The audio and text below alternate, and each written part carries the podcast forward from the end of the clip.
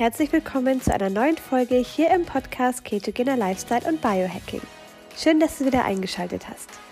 Heute im Podcast erfährst du von Andreas, aka My Keto Coach, im Talk mit Katharina Flassack von Better Together Keto alles übers Thema Schwangerschafts- und Prädiabetes. Was Katharina geholfen hat, wie sie neue Wege gegangen ist und wie ihre Reise weitergeht, erfährst du im spannenden Talk. Ganz viel Spaß beim Zuhören.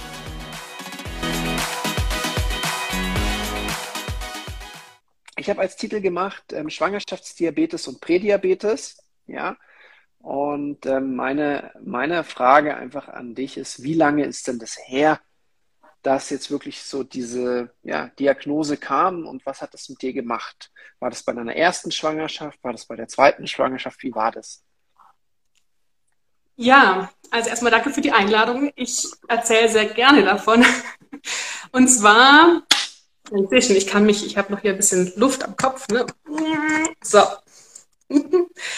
Also, ähm, ich habe erst vor dreieinhalb Jahren ungefähr von dem ganzen Thema Diabetes, Blutzucker und so weiter ähm, erfahren oder auch Keto erfahren, weil ich nämlich vor dreieinhalb Jahren in der zweiten Schwangerschaft, die ich hatte, also erst, ich habe bin Mama, zwei Kinder, die sind beide also fünf und dreieinhalb und in der Schwangerschaft von dem zweiten war plötzlich bei dieser Routineuntersuchung, so um den fünften Monat, die es da gibt, diesen Glukosetest, ähm, war der positiv. Ja, das war so das erste Mal, also sozusagen dreieinhalb Jahre. Und jetzt nur kurz, um es vorwegzunehmen, und Diagnose Prädiabetes war dann erst letztes Jahr. Genau, die ist noch relativ frisch, aber auch schon wieder vom Tisch. Ähm, mhm. Beziehungsweise so richtig vom Tisch ist es ja nie, aber das werden wir sicherlich besprechen. Genau, mhm. also vor dreieinhalb Jahren in der Schwangerschaft. Ich bin erstmal aus allen Wolken gefallen, weil bis dahin die Schwangerschaft völlig ohne Komplikationen war, also wirklich völlig unauffällig. Manchmal gibt es ja schon Hinweise über das Wachstum des Kindes oder irgendwas, war es alles gar nicht. Und plötzlich rief so diesen Anruf, ja, Sie haben einen Schwangerschaftsdiabetes und bitte stellen Sie sich nächste Woche vor und dann besprechen wir, wie es weitergeht. Okay, also das heißt, das hast du dann quasi per Telefon erfahren. Es wurde mhm. der, der Glukoseverwertungstest wahrscheinlich gemacht, mm, den, den man nüchtern Orale, macht. Genau, wo man dann das mhm. trinkt und dann misst, genau. Und ähm, ja, und dann hattest du diesen Schwangerschaftsdiabetes. Und Schwangerschaftsdiabetes ist eigentlich ein ganz normaler Diabetes, der aber oft ähm, ja sehr überraschend kommt und ähm, oft auch, ähm, ja, ich sag mal, auch sehr, sehr schlanke Frauen erleben. Mhm. Und das hat einfach damit zu tun, weil während der Schwangerschaft alles, ich sag mal, multipliziert werden kann. Also weil alles einfach intensiver, sensibler ist, weil du auf einmal halt nicht nur dich um deinen eigenen Körper kümmern musst, sondern auch um ein Kind, was heranwächst. Mhm. Ähm, hast du dich dann mit dem Thema Schwangerschaftsdiabetes beschäftigt, was für Risiken das aufwirft auf den Geburtsverlauf und das Ganze? Magst du dazu noch ein bisschen was sagen? Weil das macht einem natürlich erstmal mhm. Angst, wahrscheinlich, ja. Ja, also ich weiß sogar wirklich noch, wo ich zu dem Zeitpunkt war, als ich den Anruf bekommen habe. Es hat mich so erschreckt in dem Moment. Also ich weiß wirklich, wo in der Wohnung ich stand, als dieser Anruf kam. Also das war wirklich wie so ein Schock, weil wie gesagt, die erste Schwangerschaft war komplikationsfrei, die zweite bis dahin auch. Mir ging es auch soweit gut. Genau, jetzt im Nachhinein, ja, aber gut. Ähm, es war in dem Moment ein Schreck. Ich war ehrlich gesagt erstmal geschockt und wusste nicht, was das bedeutet. Ähm, und klar, wie heutzutage alle, man googelt dann erstmal. ähm, googeln, man sollte es nicht tun und trotzdem tut man es. Und vielleicht einfach an dieser Stelle, ich weiß nicht, ob du es am Anfang auch erwähnt hast, also ich und auch du, wir sind keine Ärzte, keine Ärztinnen. Das heißt, es sind alles nur Erfahrungswerte. Ähm, genau, gerade zur Schwangerschaft ist natürlich so ein sensibles Thema. Aber ich bin dann letztlich erstmal brav zu meinem Diabetologen gegangen und äh, habe dort ein ich habe dann ein Blutzuckermessgerät bekommen und sollte und sollte siebenmal am Tag messen. Also nüchtern morgens und dann eben vor und nach dem Essen ähm, und dann abends ins Bett gehen nochmal. Das hat mir immer weggelassen, weil ich relativ früh ins Bett gegangen bin. Genau, und klar war, wenn ich mich normal ernähre, sagen wir normal im Sinne des Durchschnittdeutschens mit viel Brot und auch Vollkornbrot und trotzdem Brot und auch Nudeln, Gebäck und so weiter, war der Zucker viel zu hoch. mhm. ähm, war der Blutzucker viel zu hoch. Und das ist natürlich eine Gefahr für Mutter und Kind, vor allem wenn er unbehandelt bleibt. Das ist vielleicht wichtig zu wissen, also wenn er unbehandelt bleibt, ähm, hat es Auswirkungen zum Beispiel auf das Baby, ähm, weil natürlich dann auch die Bauchspeicheldrüse vom Kind schon früh Insulin produzieren muss, weil der Zucker eben auch ähm, über die Nabelschnur zum Kind kommt. Ähm, das gibt Auswirkungen eben auf die Geburt und die Umstände auch der Geburt. Das heißt, äh, dass in der Regel eingeleitet wird. Leider sind so aktuell noch die Richtlinien zum Entbindungstermin oder vielleicht ein, zwei Tage, je nach ähm, Kulanz. Aber es die Richtlinien sind einzuleiten, auch wenn das Kind vielleicht noch gar nicht bereit wäre. Das war mir ganz arg, weil mir ist einfach wichtig war, es so natürlich wie möglich laufen zu lassen, weil das einfach in der Regel auch die wenigsten Komplikationen mit sich bringt. Aber das ist eben oft so, dass man eingeleitet wird und dann auch häufig ähm, es zu einem ähm, Kaiserschnitt führt, weil eben, würde ich sagen, das System im Prinzip noch nicht reif ist. Ähm, klar, gleichzeitig unbehandelter Schwangerschaftsdiabetes kann zu Bluthochdruck führen in der Schwangerschaft, kann zu einer ähm, zu verschiedenen anderen Themen führen und natürlich auch unbehandelt zu einer höheren ähm, Diabetes, einem höheren Diabetesrisiko beim Kind, einem höheren Gewichtsrisiko beim Kind, dass sozusagen auch ein Ungleichgewicht im Wachstum schon im Bauch stattfindet. Also wirklich eigentlich dramatisch. Früher sind Frauen daran gestorben, muss man ganz, ganz klar sagen. Also, ganz, also früher, früher ähm, konnte man daran sterben. Und deshalb ist es natürlich gut, dass es jetzt Teil der Richtlinien ist, meistens, ich glaube, fest, dass man eben diesen Test macht. Und trotzdem bin ich relativ allein gelassen worden mit dieser Diagnose. Ähm, also emotional. Ich hatte meinen Diabetologen, eine Ernährungsberaterin, die mir dann sagte, das und das sollen sie tun, aber ähm, was soll ich tun? Ich soll auf Vollkornprodukte achten, ich soll ähm, auf fettarme Produkte achten, ich soll auf ähm, viel Obst und Gemüse essen. Das sind alles natürlich die Empfehlungen der Richtlinien, ähm, die aber, hätte ich mich daran gehalten, um das vorwegzugreifen, wäre ich sicher oder sehr sicher ähm, bei einem insulinpflichtigen Schwangerschaftsdiabetes gelandet weil einfach ähm, meine Werte so waren, dass wenn ich mich so ernährt hätte, was ich am Anfang hatte, habe ich gemerkt, nee, so kriege ich es nicht in den Griff.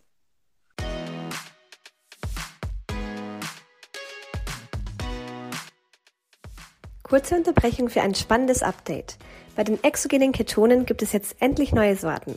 Das Challenge Pack ist jetzt gemischt mit den fünf besten Geschmäckern aus den USA, halb mit, halb ohne Koffein und für Neukunden sogar mit 22% Rabatt. Du bekommst jetzt Passionsfrucht, Blaubeere, Erbe, Pfirsich, Heidelbeer, Acai und Limette auch im deutschen Ketone Shop. Alles gemischt in einem Paket mit 20 Stück. Lass dir diese neuen Geschmäcker nicht entgehen und melde dich bei Florence oder Andreas über die Webseite oder über Instagram. Den Link dazu findest du in den Podcast Show Notes.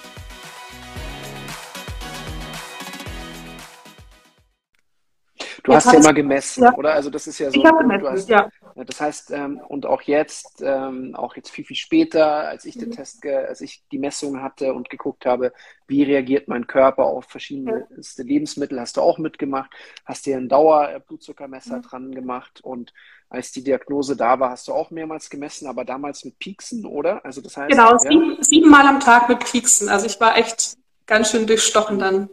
Mhm. Und ähm, ja, das ist halt so die gängige Therapie, die dir einfach empfohlen wird, obwohl es mittlerweile viel modernere Möglichkeiten gäbe, zu sagen, auch um den ganzen Blutzucker mhm. einfach sichtbar zu machen. Dann hast du es an einem Gerät, hast es am Handy und siehst es, wie sich dein Blutzucker verhält. Und das finde ich eine, eines der ähm, spannendsten Tools mhm. überhaupt, um einfach zu sehen, wie reagiert mein Körper auf Nahrung.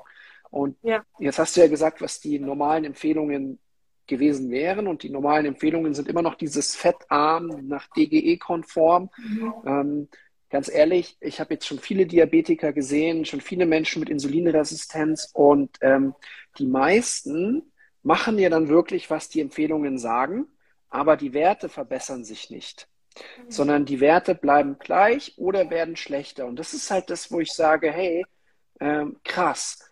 Ähm, auch ein, eine aus der Familie war in der, ja, wie soll man sagen, in der Kur für Diabetes. Und ähm, dort gab es Diabetikermarmelade, die etwas weniger Zucker hat. Aber sie hat Zucker. Es gibt heutzutage Marmelade mit Erythrit, ähm, mhm. die auch süß schmeckt und die keinen Zucker enthält und nichts mit dem Blutzucker und dem Insulinlevel macht. Aber ja, es gehört halt da mhm. einfach dazu, dass man dann halt, naja, man hat ja die Notlösung, man spritzt halt Insulin. Das ist ja auch das, was bei dir der nächste Schritt gewesen wäre, wenn du nicht angefangen hättest, deine Ernährung umzustellen, kann man so sagen. Oder wurde dir das schon ja. angeraten oder, oder wie war das? Also vom offiziellen Diabetologen nicht und auch von der offiziellen Ernährungsberatung nicht. Ich habe ähm, Gott sei Dank einen ganz tollen Arzt, der immer wieder über den Tellerrand hinausblickt und der jetzt schon viele Jahre mich begleitet und kennt. Und ich saß ehrlicherweise relativ verzweifelt bei ihm und ängstlich und voller Sorge und weil ich gemerkt habe, ich krieg's nicht den Griff. Und er schaute mich an und wir sind per Du und hat Katharina, wir kriegen das den Griff. Du streichst jetzt alle Kohlenhydrate.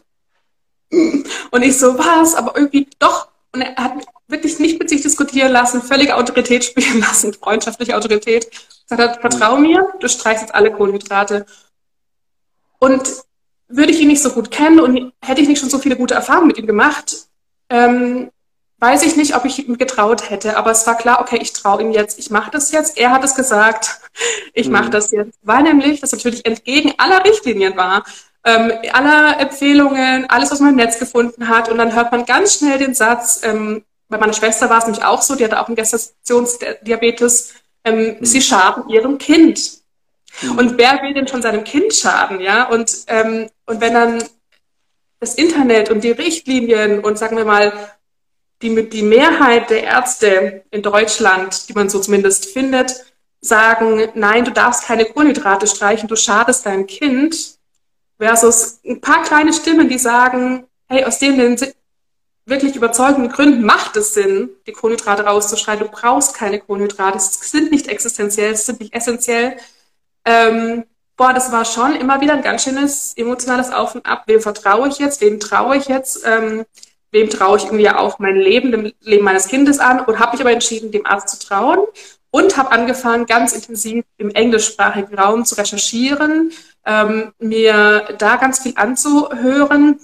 Es gibt zum Beispiel da einfach kurz, es gibt einen ganz, ganz großartigen TED-Talk von ähm, Dr. Sarah Hallberg, heißt sie, der ging viral, äh, wo sie letztlich als Ärztin und als ähm, äh, mit vielen, vielen Diabetes-Patientinnen im Laufe der Zeit äh, Diabetes Typ 2 behandelt hat. Und letztlich war ihre Quintessenz wegen, man soll die Richtlinien ignorieren.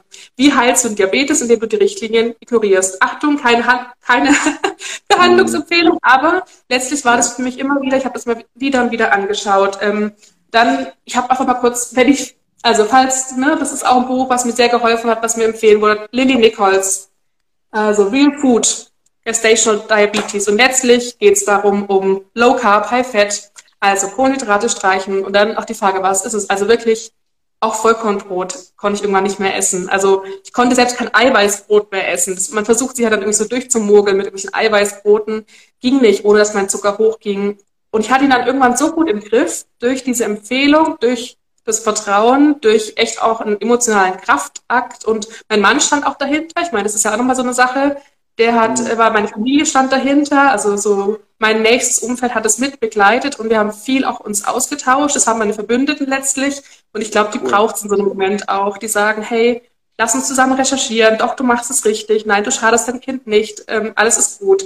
Und letztlich war die Quintessenz dann die, dass ich sage, okay, solange meine die Werte vom Kind gut sind, meine Schwangerschaftswerte gut sind, also das ist ja immer, das sind ja verschiedene Schienen, meine Blutzuckerwerte gut sind, also gut heißt im Sinne von um die 100, nicht um 140, 180, 200 irgendwas, sondern um die 100, ähm, habe ich faktisch keinen Zucker im Blut. Also ich habe immer versucht, mir das so wieder klar zu machen. Habe ich das Zucker nicht? Habe ich Zucker nicht? Ähm, schade ich meinem Kind nicht? Und letztlich wenn man sich von einer Pizza ernährt oder von Nudeln mit Tomatensauce oder weiter, fragt niemand, ähm, ob man denn seinem Kind denn schadet. Wenn ich mich aber so ernähre mit einer, weiß ich nicht, einer Pizza aus Zucchini und Leinsamenboden und ähm, weiß ich nicht was, oh, das, bist du sicher, dass dein Kind nicht schadest, ja? Mhm. Und ich dachte, verrückt eigentlich. Ich musste mir immer wieder klar machen, meine Ernährung ist jetzt so viel nährstoffdichter als davor. Ja das kann dem Kind nicht schaden und es kann auch mir nicht schaden. Und letztlich waren meine Werte dann irgendwann so gut, dass unter uns gesagt, ich dann die so ein bisschen nach oben korrigiert habe sogar damit mein Diabetologe nicht irgendwie misstrauisch wird und nachfragt, was ich denn da tue und was ich, wie ich mich ernähre, weil die einfach super waren. Die waren mhm. einfach ähm, häufig sogar nach dem Essen um die 100 oder sogar drunter. Ähm, super. Ich hatte perfekte Werte, so gut, dass letztlich ich am Ende eigentlich gar nicht mehr als ähm, Schwangerschaftsdiabetes-Patientin galt. Ich durfte übertragen sozusagen. Ich durfte natürlich ähm, das Kind äh, gebären und es kam auch ähm, ohne Komplikationen auf die Welt, weil das ist nämlich das nächste Thema, wenn ein Kind, ähm, und es ist ja gut, dass es Insulin gibt, ne, für manche Fälle, aber ähm, dass wenn das Kind eben dem Schwangerschaftsdiabetes ausgesetzt ist, unter anderem auch Insulin, dann ähm, hat häufig auch Anpassungsschwierigkeiten in den ersten Tagen oder auch Wochen, weil natürlich es passieren kann, dass das Kind in Unterzucker fällt, weil es ja. eben genau äh, zu wenig Zucker hat und das äh, muss man relativ engmaschig überprüfen. Ist natürlich auch einfach auch da wieder äh, macht natürlich Angst. Ich meine, so Kinder, auch da so Kinder, das merkt man ja vielleicht auch nicht nachts, wenn es irgendwie in Unterzucker fällt. Aber es war alles einwandfrei, war überhaupt gar kein Thema. Und äh, letztlich kann ich es daher nur allen, okay, empfehlen darf ich nicht, aber meine Empfehlung ist eine gute und wenn das jemand machen möchte, dann ähm, hätte ich mir damals andere Frauen gewünscht, die diese Erfahrung gemacht haben. Und diese Frauen will ich jetzt sein, meine Schwester sein, indem wir eben unsere Geschichten auch öffentlich machen, um da hoffentlich auch ein Umdenken in die Wege zu leiten. Hm. Ja, also das ist halt einfach das Erschreckendste, dass es halt im Bereich Diabetes, Schwangerschaftsdiabetes noch so wenig im deutschsprachigen Raum einfach, ja, ich sag mal, Wissen gibt, was man sich aneignen kann. Also auch viele Betroffene sagen, hey, danke, Andi, dass du da immer wieder zu aufklärst, Experten, Fallbeispiele bringst, weil im deutschsprachigen Raum es dazu einfach noch zu wenig gibt. Es gibt noch einen anderen Autor, das ist der Dr. Jason Fang, der hat das Buch Die Schlankformel geschrieben und das Buch Der Diabetes Code. Ja, okay, Diabetes Genau, Diabetes machen. Ich habe es extra auch, das hast du mir mal empfohlen, ne? Ja, Super also Empfehlung, genau. Auf Englisch heißt es die Diabetes Code oder es ist ein anderes Buch. Genau. Ähm, ja, ich das, ja. Und das Erstaunliche ist halt, ähm, ja, der hat Fallzahlen, die sind gigantisch und es ist einfach eigentlich überhaupt nichts Neues mehr und es ist eigentlich auch so logisch, dass wenn man eben mhm. mehr Zucker hat, dass man mehr Insulin braucht, dass, äh, dass es wieder runtergebracht wird. Und wenn man zu viel Insulin über einen längeren Zeitraum im Körper hat, dann bildet sich halt einfach diese Insulinresistenz. Und ja, ähm, das Erstaunliche ist, dass nach wie vor immer noch die Therapie ist, trotzdem Kohlenhydrate zu essen vielleicht ein bisschen, geht's vom Sound her oder muss ich den Raum ja. wechseln? Ja, nee, wie geht's? Ko kocht mhm. gerade, ja.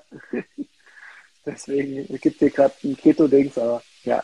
Du, du, musst es mir sagen, weil sonst wechsle ich schnell. Alles gut, ich werde gut, ja. Okay, genau, also das ist halt das, das Erstaunliche, dass dieses eigentlich so banale Wissen immer noch nicht draußen ist in der Welt. Und ähm, ja, du selbst hast deine Ernährung dann umgestellt auf Low Carb, High Fat, wie du sagst, oder Keto, gesundes mhm. Keto, Healthy Keto, Low mhm. Carb. Äh, Florence und ich, wir tauschen uns auch immer wieder aus, was machen wir denn eigentlich jetzt? Und wir machen manchmal Keto, wir machen manchmal Low Carb. Ähm, aber ja, ähm, manchmal ähm, stößt man auch an andere Experten, die sagen, ja, das ist ja sehr, sehr einseitig. Die Frage ist immer, wer entscheidet denn, was ist einseitig? Was ist denn eine normale deutsche Mischkost? Und eine normale deutsche Misskost ist, Mischkost ist eine Mistkost. Äh, ja. Ist, äh, weil, halt, weil halt einfach sehr viel Mist mit dabei ist. Ja, ähm, einfach die Art und Weise, wie die Nahrungsmittel zusammengesetzt sind. Und ich bin da ja überhaupt kein, ähm, ja, ich bin da ja nicht übertrieben korrekt. Ja, also bei mir gibt es auch mal eine Pizza, aber ähm, ja, die Basis, wenn du Keto oder Low Carb, High Fat auf eine gesunde Art und Weise machst, ist halt, du hast am Anfang einen Begriff verwendet, der heißt essentiell. Und wenn mhm. wir uns mhm. einfach mal angucken, es gibt essentielle Lebensmittel. Essentiell heißt, du musst sie essen. Und ähm, essentiell heißt, du musst sie von außen, genau, du musst sie von außen zuführen. Und es gibt einfach ja. nur essentielle Aminosäuren, also Proteine, kleinere Bausteine von Proteinen mhm. und Fettsäuren. Und natürlich ja. über Gemüse, Vitamine, Mineralien etc. Aber auch da, man hat lange Zeit immer gesagt, Obst, Obst, Obst ist wichtig. Dachte ich auch, nein, aber im Obst sind gar nicht so viele Vitamine und Mineralien. Das ist Gemüse essen viel schlauer. Und Obst hingegen hat halt wieder auch sehr viel Fruchtzucker. Jetzt hast du ja, ja. Ähm, wegen dem Schwangerschaftsdiabetes die Ernährung umgestellt und dann, wie es so vielen so geht, irgendwann dann warst du wieder bei der Ernährung, die du davor hattest, weil es war ja wieder alles gut. Ähm, genau. Und dann kam die nächste Diagnose. Also es gab jetzt nicht das nächste Kind, was gekommen ist, sondern einfach Prädiabetes. Also das heißt, genau. du musst einfach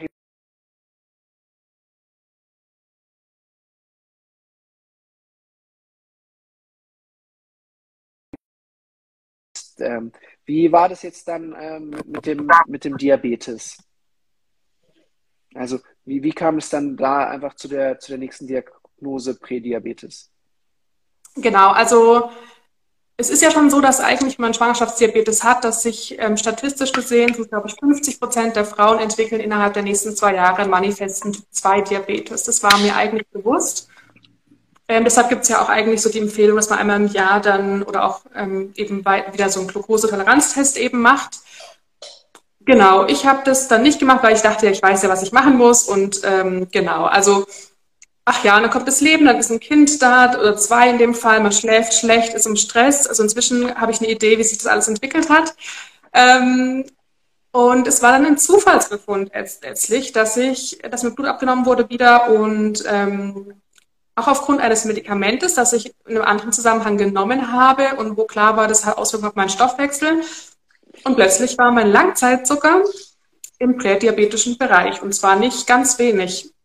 Hm. Ich weiß leider nicht mehr genau die Zahl, aber es war eindeutig prädiabetisch. Und mein Arzt, also dieser Hausarzt von sozusagen, den ich vorher schon äh, erwähnte, sagte einfach nur, Katharina, du weißt ja, was du tun musst. Mhm. Und ehrlich gesagt habe ich mich ganz schön ertappt gefühlt, weil natürlich hätte ich das gewusst, aber es ist auch verrückt, ne? Wissen allein reicht manchmal nicht. Man weiß es, man weiß auch, dass es einem schadet. Und irgendwie denkt man doch immer, man kommt selber, man kommt, mich betrifft es nicht nachher, ja. Und, ähm, und ach ja, das eine Stück Schokolade oder ach, das eine, so ungesund esse ich ja gar nicht, ne? Also, und ähm, aber inzwischen habe ich viel gelernt, ja. Also seitdem, als es gab diese Diagnose, ich wusste, was ich zu tun hatte und habe dann wirklich so streng wie noch nie, und da würde ich sagen, jetzt ketogen mich ernährt, weil davor, ne, also ketogen heißt ja eigentlich, ist ein Ketonkörper im Blut. Ich habe es nie gemessen in der Schwangerschaft. Faktisch war es Essen wahrscheinlich auch so. Aber da war dann plötzlich klar, okay, ich hatte ein Messgerät besorgt, äh, ein Ketomessgerät ähm, und habe wirklich, habe angefangen, also nicht Kalorien zu tracken, aber wirklich Kohlenhydrate zu tracken, mal zu gucken, okay, und dann obwohl ich mich schon so lange mit beschäftigt habe, dachte ich, boah, so ein Milchkaffee hat ganz schön viele Kohlenhydrate, ja. Also es summiert sich halt dann so und ähm, und auch Paprika und so weiter. Also ich bin kein Fan davon, Gemüse zu tracken, aber einfach um mal ein Gefühl dafür zu bekommen, wo sind auch noch so versteckte Kohlenhydrate drin, geschweige denn natürlich von dem offensichtlichen Zucker, der irgendwo überall drin ist. Ja. Versteckt, pseudo versteckt. Mhm. Ähm, genau, und habe dann letztlich streng umgestellt auf ketogene Ernährung, aber auch zum Beispiel auf nur drei Mahlzeiten am Tag. Also wirklich ganz streng, kein Snacken zwischendrin, damit eben Bauchspeicheldrüse entlastet wird, Insulin runtergeht ähm, und wirklich ähm, mein Blutzucker unten ist. Und äh, war dann innerhalb von vier Monaten, hatte ich dann meinen nächsten Kontrolltermin ähm, und war im gesunden Bereich mit meinem Langzeitzucker. Also innerhalb von vier Monaten von gut prädiabetisch zu ähm, gesund plus Puffer Langzeitzucker mhm. mit einer ketogenen, ausgewogenen ketogenen Ernährung. Und man muss dazu sagen, weil es ja oft heißt, es ist nicht alltagstauglich. Ich meine, ich habe zwei Kinder. Wir waren sogar im Urlaub. Ich erinnere mich, wie ich Macadamia-Nüsse dabei hatte, halt, wie ich ähm, selbst in der Jugendherberge, in der wir übernachtet haben, dann eben mein eigenes Dressing dabei hatte und mir Salat gegessen habe. Und ja, es hat keinen Spaß gemacht. Natürlich hätte ich Bock gehabt, da irgendwie einfach völlig entspannt zu essen. Aber viel wichtiger, ne, wichtig und dringend und so, war eben dringend und wichtig, war in dem Fall, äh, mein Langzeitzucker wieder in den Griff zu kriegen. Und vor allem, weil ich halt wusste, wie es geht. Ich hatte auch so ein bisschen so diesen Anreiz oder ich wusste, ich wollte mir die Blöße nicht geben. Mhm. Es war so, ich, ich, hatte Respekt auch vor meinem Arzt und ich wusste, ich werde da wieder vorstellig, der wird es kontrollieren und ich weiß ja, wie es geht.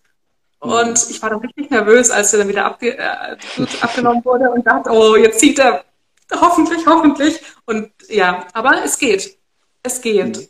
Und das Verrückte ist, hätte ich mich eben an die Richtlinien gehalten, auch nach gesunder Ernährung, nach ja, DGE und so weiter, hätte ich wahrscheinlich jetzt nach, ist jetzt fast her, weiß ich nicht, ob ich jetzt schon Manifesten hätte oder ähm, oder ähm, dann bald, aber ich werde wahrscheinlich schon bald ähm, in dem prädiabetischen oder dann spätestens im, im diabetischen Bereich und da will ich nicht hin. Und mhm. daher, jetzt bin ich ihn los. Die Werte sind gut, aber ich merke, du hast gerade gesagt, ich messe immer mit einem Lang immer mal wieder mit einem Langzeitmessgerät und sehe schon, dass es wie meine Achillesferse ist. Also mhm. während andere es vielleicht im Rücken haben und auf ihren Rücken ein bisschen aufpassen müssen, dass, dass es ihnen nicht reinfährt mit der Bandscheibe, Vorfall oder so, ist es bei mir eben die Bauchspeicheldrüse und der Zucker, würde ich sagen. Also empfinde ich es zumindest manchmal. Ähm, klar, ich, ich, also ich, wir haben es noch nicht gemessen. Ich habe nächste Woche einen Termin zum Thema Insulinresistenz. Aktuell war das Thema erstmal stabil, den Prädiabetes rauszukriegen. Der ist draußen. Meine Blutzuckerwerte sind in der Regel äh, sehr gut, weil ich eben äh, mich weitestgehend ketogen ernähre. Ähm, und ähm, besonders auch jetzt, ja, also ehrlich gesagt, ist, ich habe dann um nochmal über die Gefühle zu reden. Als dann klar war, okay, ich habe den, den Langzeitzucker mit, ähm, mit der ketogenen Ernährung im Griff, dachte ich zum einen, ja, yeah, und zum anderen, scheiße. Oh, hm. Ja, also, aber dachte, es war mir echt arm, aber ich dachte, muss ich jetzt immer so essen? Muss ich jetzt immer so essen? Ähm, ist mein, also so, was ist jetzt mit Kuchen und Torte und es war wirklich schon auch ein, wie so ein Trauerprozess erstmal. Und ich dachte, ach Mist, das schaffe ich nicht. Und ich dachte, das schaffe ich eh nicht. Vielleicht ist das auch nochmal wichtig für manche, die das angucken, weil ich einfach auch zu denen gehöre, die gerne mal Heißhunger haben und die gerne mal Emotionsessen essen und die Stress haben mit ihren Kindern, die nicht schlaf, äh, schläft regelmäßig und so weiter. Und das sind ja übrigens auch alles Dinge, die die Insulinresistenz noch ähm, verstärken. Definitiv, das ist auch nochmal ja. wichtig. Das habe ich inzwischen gelernt. Es gibt ja nicht nur das Essen, an dem man drehen kann, sondern auch viele andere Bereiche. Ähm, aber ja, und, und dachte, das schaffe ich nicht. Wusste aber gleichzeitig, es tut mir gut, vom Blutzucker, aber auch mental. Ich habe gemerkt, mir geht es viel besser. Und ich habe ehrlich gesagt dann auch letztes Jahr, als ich so streng ketogen mich ernährt habe, den Zustand der Ketose kennengelernt. Ich erinnere mich noch ganz genau, dass ich versucht habe, ich habe mit meiner Schwester Johanna von Keto im Familienalltag, haben wir gemeinsam uns ketogen ernährt und sie hatte schon ein bisschen Vorsprung mit Ketosewissen und Ketose-Erfahrung. Und ich erinnere mich an einen Morgen, da war ich, also habe ich streng ketogen ernährt und plötzlich hatte ich so viel Energie und ich war am Rumwurschteln in der Wohnung und plötzlich, und dann dachte ich so, Moment, das ist, glaube ich, Ketose. hm. Und habe sie angerufen und dachte, oh krass, ich glaube, ich bin in der Ketose, habe eben auch gemessen und hatte so viel Energie und so viel gute Laune, dass ich dachte, boah, dann will ich mehr. Aber es war echt harte Arbeit, ehrlicherweise. Ich glaube, nach zwei Wochen harter, harter, strengster, päpstlicher als der Papst ketogene Ernährung, hatte ich es geschafft, in Ketose zu sein mhm. und wollte aber unbedingt mehr davon. Ähm, und nicht eben deshalb finde ich es auch das Wichtige, nicht nur Low Carb. Low Carb finde ich anstrengend, weil Low mhm. Carb, da muss man sich meiner Erfahrung nach sehr disziplinieren und sehr, und das habe ich nicht, ich habe diese Disziplin nicht. aber noch nicht. noch nicht, genau. Nee, aber nur Low Carb, ne? aber Low Carb und High mhm. Fat ist was anderes, finde ich. Das ist, ist leichter, weil du einfach, halt, du hast, halt, Fett als Geschmacksträger, mhm. du hast Fett als Energieträger. Ähm, ja, natürlich hat Fett auch eine hohe mhm. Kaloriendichte, also hat natürlich auch viel Energie. Aber ja, wenn du natürlich dann einfach stabil bist den ganzen Tag, der Blutzucker passt, dann, ähm, dann lohnt sich diese Energie, ja, weil du halt einfach nicht, nicht ja. snacken musst, nicht naschen musst, weil du emotional stabil genau. bist. Und ähm, ja, also ich kenne viele, die tun sich mit Keto leichter als mit Low Carb, wie du beschreibst. Ähm, genau. Und ja, cool, dass du es gemessen hast, dass du in Ketose warst. Ähm, jetzt meine Frage, wie bist du denn eigentlich auf Florence und mich gestoßen? Weil also irgendwann hast du gesagt, Mensch, jetzt auch möchte ich mal mit den Ketonen ausprobieren. Das ja. ist, glaube ich, auch so ein bisschen dein kleiner Helferlein, wenn du mal nicht so strikt bist, was dir jetzt hilft. Ja. Wie, wie, war der, wie war das?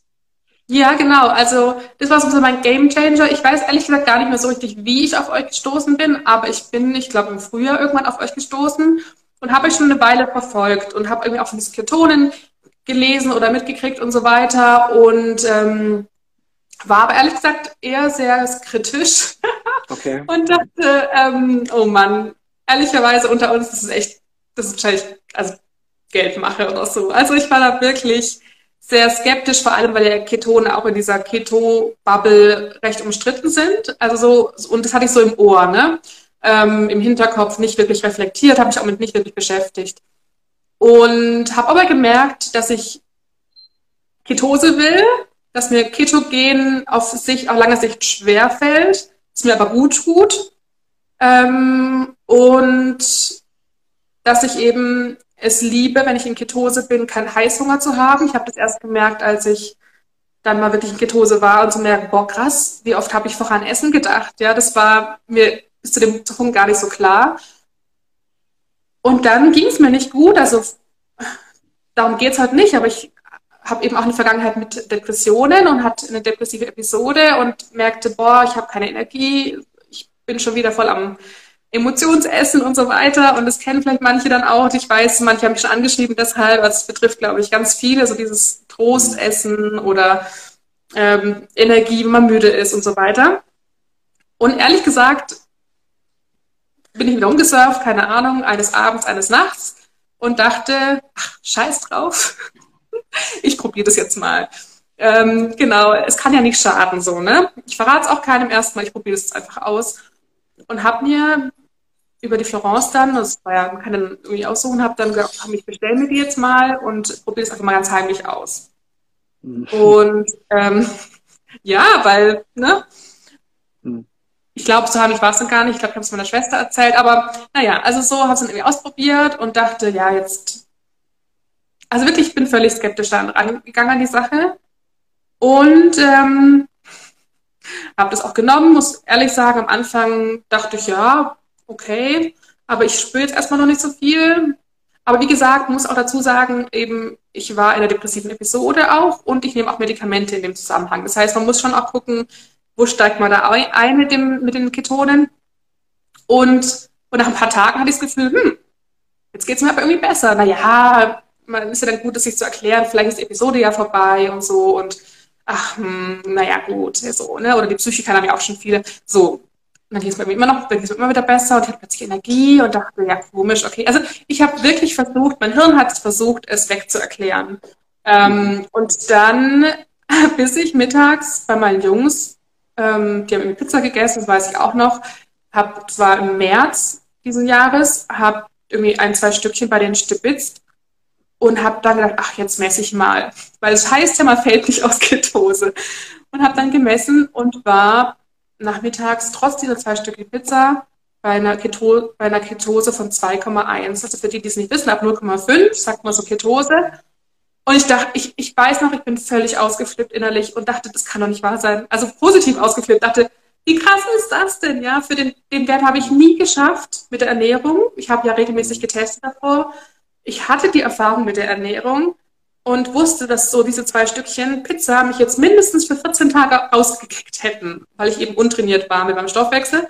Mhm. Und jetzt so. Und ich weiß, ich habe dann der Florence geschrieben, so wegen, das kann doch nicht wahr sein, ja krass, wie kann das sein und so. Und ab da war ich Feuer und Flamme und dachte, wie krass ist das? Und das Verrückte ist, es hat sich ganz viel plötzlich durch diese Ketone, die ich da getrunken habe, sortiert, weil ich jetzt wusste, jetzt kann ich mich ketogen ernähren oder so ketogen, wie ich es einfach realistisch im Alltag schaffe. Und faktisch ist es aktuell wirklich seit wirklich so um die 90 Prozent, würde ich sagen. Mhm. 90, 95 Prozent ernähre ich ketogen, weil eben mein Körper, der Blutzucker, das weiterhin ähm, auch braucht, weil es dem gut tut, weil ich eben sonst zu hohe Blutzuckerwerte habe.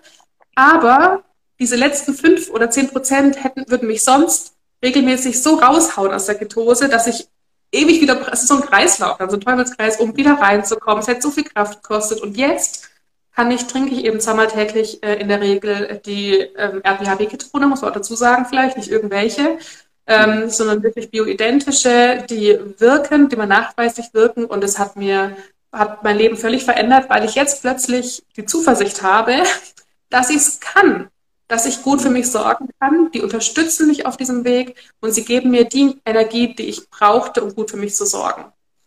Und deshalb hatte ich am Anfang schon angedeutet, die Diagnose ist zwar weg, aber der Weg ist noch nicht abgeschlossen. Also mhm. ähm, das ist natürlich auch was, was ich heute noch gern sagen will. Aus einer Diagnose rauszukommen ist das eine, aber draußen zu bleiben ist das andere. Mhm. Ähm, also ich möchte wirklich dafür einstehen, dass ähm, dieser diabetischen, also gerade vor allem 2, Insulinresistenz und Prädiabetes ähm, umkehrbar sind in vielen Fällen. obwohl das leider sehr unbekannt ist noch, vor allem im deutschsprachigen Raum. Aber auch, dass es nicht einfach ist, ne? dass es jetzt nicht so ist, auch was ich zum Beispiel trinke Ketone, alles ist gut oder Hauptsache du isst Ketogen und alles ist gut.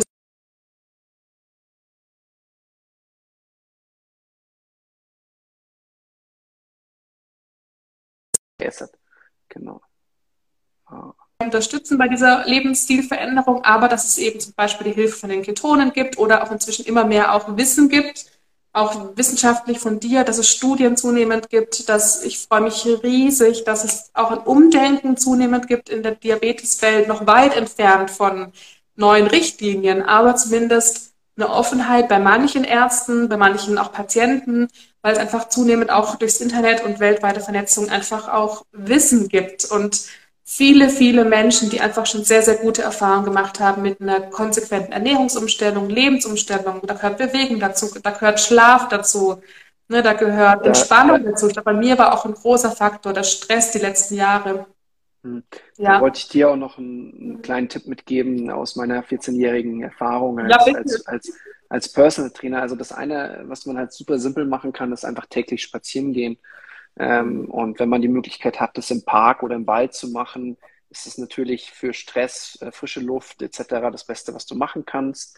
Vielleicht noch ab und zu ein bisschen Sonne abgreifen, wenn es geht, dass man tagsüber gehen kann. Das ist so das eine. Und das andere, wofür ich total brenne, ist deinen Tank vergrößern, deine Kohlenhydratspeicher vergrößern und das machst du, indem du einfach Muskelmasse ansammelst. Und ähm, so eine typische Grundübung ist halt die Kniebeuge. Das heißt, wenn du Kniebeugen dreimal die Woche machst, ähm, dich in der Intensität steigerst, also schwierigere Varianten nimmst oder Zusatzgewicht, dann trainierst du die größten Muskeln unseres Körpers, Gesäß, Oberschenkelmuskulatur. Und wenn du das machst, dann wird auch ähm, diese Abweichungen vom Keto-Lifestyle viel weniger bewirken. Also das ist so, einmal je mehr Muskelmasse du hast, desto größer ist dein Kohlenhydrat-Tank. Ähm, und wenn der immer wieder geleert wird, wenn der wieder gefüllt wird, dann passiert erstmal recht wenig, ja. Und du kannst es auch trainieren, diese Kohlenhydrattoleranz. Und ähm, ja, es gibt so Tests, die ich auch gemacht habe, wo ich wirklich ähm, beim Inder war und eine Riesenportion Reis gegessen habe, aber davor 100 Kniebeugen gemacht habe mit Zusatzgewicht, ähm, konnte ich feststellen, dass das mit meinem Blutzucker überhaupt nichts gemacht hat. Und das Sehr ist so cool. dieses, und das ist so dieses Erstaunliche zu sagen, ja, Ernährung ist ein Riesenhebel, ja, ja. aber ähm, du kannst, ähm, man, man sagt auch, Kohlenhydrate muss man sich verdienen. Wenn man natürlich den ganzen Tag sitzt ähm, oder halt für die Kinder da ist, ohne viel Bewegung, nicht rausgeht, ähm, dann ähm, hat man sie sich nicht wirklich verdient, weil es ist hochpotente Energie. Mhm. Ähm, unser Körper braucht so viel hochpotente, schnelle Energie nicht, aber ähm, ja, je aktiver der Lifestyle ist und ähm, je größer die Muskelmasse wird, ähm, desto mehr hat man auch eine Toleranz von der sportlichen Seite her. Und das ist halt auch etwas, wo ich sage, okay, Stressreduktion, Schlafoptimierung, Ernährung, aber auch Training. Das ist, das ja. ist echt, das ist sehr, sehr erstaunlich. Und immer wenn wir unsere Muskeln trainieren, äh, trainieren wir auch die Insulinsensitivität. Und Sensitivität ist der Gegenspieler von Resistenz. Ähm, und das heißt, die Kohlenhydrate gehen raus aus den Muskeln, gehen rein in die Muskeln. Das ist Training. Ja, also wenn wir da trainieren und wenn wir das oft machen, dann werden wir darin immer besser. Und ähm, noch ein ganz, ganz spannender Aspekt. Und ähm, dann auch, was ich spannend finde, ist, wenn man lernt, ähm, mit gesunden Kohlenhydraten hineinzugehen, also antientzündliche Kohlenhydrate, stärkehaltige Gemüsesorten, Kartoffeln. Ähm, guckt, wie der Körper reagiert und wenn er damit sehr gut klarkommt, dann, dann erst dann würde ich empfehlen, wirklich so komplette Sachen äh, zu verändern, wie Pizza plus Eis plus, keine Ahnung, noch was, was dir noch einfällt, ähm, ja. Obst als Nachspeise. Es ist halt einfach so, ähm, eigentlich die Insulinresistenz und der Prädiabetes sind ja eine Krankheit, aber eigentlich auch ein Schutzmechanismus. Das heißt, unser Körper macht es, um uns zu schützen und wir dürfen das eigentlich nicht so als Verurteilung sehen, sondern, naja, wir können eigentlich ganz viel machen und wir müssen nur unseren Körper halt wieder trainieren. Und ähm, man kann halt nicht ein halbes Jahr Training vergleichen mit, naja, wenn man sagt, jetzt 25 Jahre in die andere Richtung trainiert hat mhm. oder zehn Jahre, also zehn ja. Jahre versus ein halbes Jahr. Und das heißt, man braucht diese kurzfristige Strategie, das heißt raus aus der Diagnose, ja, ja. Blutzucker passt, aber dann noch ein gewisses Training, eine gewisse Langfristigkeit reinbringen. Ähm, und, und ich meine, da bist du gerade voll dabei. Es ist cool, dass dir die Ketone helfen. Die machen vieles leichter, weil sie dir von außen Energie geben. Dann hat man vielleicht noch den Antrieb, den Spaziergang zu machen oder doch die Kniebeugen vielleicht sogar. Ich versuche da immer. Ich mache Kniebeugen, habe ich von dir gelernt inzwischen. Okay. Sehr, sehr cool. Ja. Also das ist, das ist halt etwas, was einfach so einen riesen, äh, riesen äh, Impact noch äh, bieten kann. Ja. Und ja, ich denke mal so ein, zwei Jahre, ja, nicht zehn, nicht 20 Jahre, ein, zwei Jahre. Und dann kann es sein, dass, dass du ähm, ja wahrscheinlich äh, immer so ein bisschen sensibel sein darfst mit der Bauchspeicheldrüse, aber eigentlich ja, da auch mal drei Tage lang äh, davon komplett abweichen kannst. Der, der ja. Punkt ist, ähm, ja, viele sehen es so als so, oh, das ist ja schrecklich, jetzt habe ich das, aber die Art und Weise, wie du dich jetzt ernährst, ernähre ich mich freiwillig, weil es halt einfach sehr nah an der Natur ist und weil es mir auch hilft, im, im Alltag besser zu regenerieren, mehr da zu sein. Mhm. Also es ist eigentlich auch nichts Schlimmes, ja. Äh, ich, es ist ja auch eine Perversion zu sagen, ähm, ja, oh, ähm, ich möchte gar nicht die besten Lebensmittel in meinen Körper bekommen. Warum nicht? Ja, also ja. Ähm, dieses zu sagen, hey, du hast hier deinen Tank, du hast hier deinen Körper, tank dich mit dem geilsten Shit, was es gibt. So, ja. so kann man das positiv äh, reframen. Und äh, ich habe noch nie einen Menschen erlebt, der nicht sagt, ich hätte gerne mehr Energie, ich wäre gerne präsenter, ich wäre gerne mehr da, wenn ich arbeite, wenn ich mit meinem Partner zusammen bin. Und Ernährung kann da helfen. Also ich habe vorhin noch einen Reel vorbereitet zum Thema, was passiert, wenn du 14 Tage kein Zucker isst. Und das Erstaunliche ist, ich, ich, ich weiß es ja eigentlich gar nicht, äh, ich, ich kenne es ja nur aus Erzählung, weil es schon so lange her ist, dass ich mal längere Zeit Zucker gegessen habe. Ähm, aber du hast von deinem ersten Moment in der Ketose berichtet. Und mein erster Moment in der Ketose war, was zur Hölle? Ich, ich glaube, zum ersten Mal funktioniert mein Gehirn richtig wieder. Ich ja. so, was? Ich sehe besser, ich höre besser, irgendwie, ich bin da, so, ja. Und ähm, Menschen, die regelmäßig Zucker essen, das ist echt so, die werden sich wundern, wenn sie mal 14 Tage darauf verzichten, wie klar auf einmal alles ist und äh, wie, wie krass du präsent sein kannst. Und ähm, ja, für jeden, der da einfach Lust drauf hat, schau gerne, schaut gerne bei der Katharina vorbei. Better, bettertogether.keto, oder? Ja, genau. Better Together Keto. Better Together Keto und äh, du und auch deine Schwester, über deine Schwester haben wir jetzt gar nicht gesprochen, aber sie war ja auch nicht mit dabei. Aber sie hat das Gleiche durchgemacht und das Gleiche hat ihr geholfen. So kann man es ja. zusammenfassen. Ähm, genau. Ist ja auch schön zu wissen. Und ähm, ja, ich werde das Video auch abspeichern in den Podcast laden, wenn du nichts dagegen hast, dich gerne erwähnen. Und ähm, da, vielen Dank dir für deine Zeit und ähm, immer wenn du einen spannenden Post hast zu dem Thema, sag mir Bescheid, schick ihn mir zu, dann teile ich ihn in die Story. Ähm, ich weiß, du machst auch tolle Grafiken und ähm, dann können wir da de, den Menschen einfach helfen bei den Themen. Ja. Und ich freue mich schon drauf für alle, die jetzt noch mehr wissen wollen zum Thema Sport und Blutzucker, dass wir uns ja Ende Juli auch nochmal unterhalten. Genau zu diesem Thema. Was macht Sport mit dem Blutzucker? Ähm, Juli, genau, also so in vier Wochen freue ich mich sehr drauf. Ich habe schon viel von dir gelernt und auch heute wieder. Und ja, ich mache jetzt für alle, die jetzt zuschauen, auch meinem Freundeskreis regelmäßig Kniebeugen. Ach, cool. ähm, genau, weil das finde ich auch spannend, ne, dass man häufig davon ausgeht, ah, ja, jetzt muss ich joggen, jetzt muss ich irgendwie Ausdauer trainieren, aber dass es die Muskeln sind, die da einfach relevant sind, ist schon ähm, erstaunlich und aber auch Stress. Also ich bei mir persönlich äh, bin ein völliger Stresstyp ähm, und dass mir da einfach, dass ich einfach da auch durch Entspannung ähm, ganz viel bewirken kann. Das finde ich schon auch nochmal ganz interessant. Aber es gibt ganz viel zu lernen. Vielen Dank für das Gespräch. Sehr, sehr ähm, gerne. Genau. Guckt auch gerne nochmal beim Andi dabei für Leute, die jetzt bei mir, für mich gekommen sind. Also zum Thema ne, Ketose, zum Thema Sport als Sportwissenschaftler, der du bist. Ne?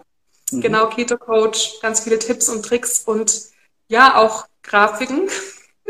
Grafiken, die einfach auch helfen und Spickzettel und so weiter, weil es doch gar nicht, ich glaube, wenn man eine Weile in der Bubble ist, dann ist einem so vieles so selbstverständlich, weil du auch gerade meintest, also vieles, ähm, genau, aber wenn man neu anfängt, ist es doch einfach eine ganz neue Welt. Und da ist es einfach wichtig, solche Grafiken zu haben, nochmal zu hören, was sind denn Kohlenhydrate, wie viele Kohlenhydrate sind da drin. Und dafür finde ich es auch einfach total spannend, eben mal ein Blutzuckermessgerät zu haben oder mal zu messen oder auch Ketose zu messen, um es einfach mal wirklich schwarz auf weiß vor Augen zu haben. Zumindest so Menschen wie mir. Und ich glaube, dir hilft das. Manchmal ist einfach so zu sehen. Ähm, und einfach total spannend. Ich bin auch ganz neugierig, ehrlicherweise in der Phase, wo ich nicht so ketogen unterwegs gemacht habe. Ich habe den Chip dran gehabt und dann hat mich das so motiviert, den Blutzucker wieder runterzubekommen, ihn stabiler zu bekommen, dass weniger Schwankungen sind. Ja, wir sind halt einfach Menschen und, ja. ähm, und, und, und, Genuss gehört auch dazu. Genuss kann aber auch mit Keto sein. Es gibt so viele Möglichkeiten. Ja. Das wollte ich gerade noch sagen, weil es hat mich vorher kurz gestreift, von wegen, ähm, meine, meine Ernährungswissenschaft, meine Ernährungsberaterin kannte Erythrit nicht. Das heißt übrigens in der Schwangerschaft auch, weil es oh, Gelüste und so weiter. Ich habe ganz viel, da kann man auch bei Florence ganz viele Rezepte sich anschauen, aber damals kannte ich Florence noch nicht. Ich habe selber ganz viel ausprobiert. Da gibt es inzwischen so viele Möglichkeiten im Netz. Ne? Man kann sich Torten machen, man kann sich Nachtische machen, man kann sich Eis machen und alles, ohne dass es blutzuckerwirksam ist. Und das finde ich total faszinierend und eigentlich easy, auch für Kinderernährung übrigens. Ernährung für Kinder. Also es ist, heißt nicht, dass man ohne Süßes leben muss, nur ohne raffinierten Zucker, ohne zu viel Fruchtzucker. Aber auch da ähm, nochmal vielleicht, wenn man zu den Erdbeeren noch die Sahne isst, ungezuckert, dann ist es auch schon besser verträglich, als sie einfach nur pur und nackt zu essen. Aber gut, also es ist ein weites Feld, äh, ein mhm. spannendes Thema und ich freue mich noch viel von dir zu lernen und aber auch noch weiter dazu zu lernen und alle, die jetzt zurückgeblieben sind mit Fragen, meldet euch gerne bei Andi oder mir. Wir sind gerne da, auch Fragen zu beantworten und freuen uns auf den Austausch. Genau. Also einen wunderschönen Abend und bis ganz bald. Ciao. Tschüss. Ciao, ciao.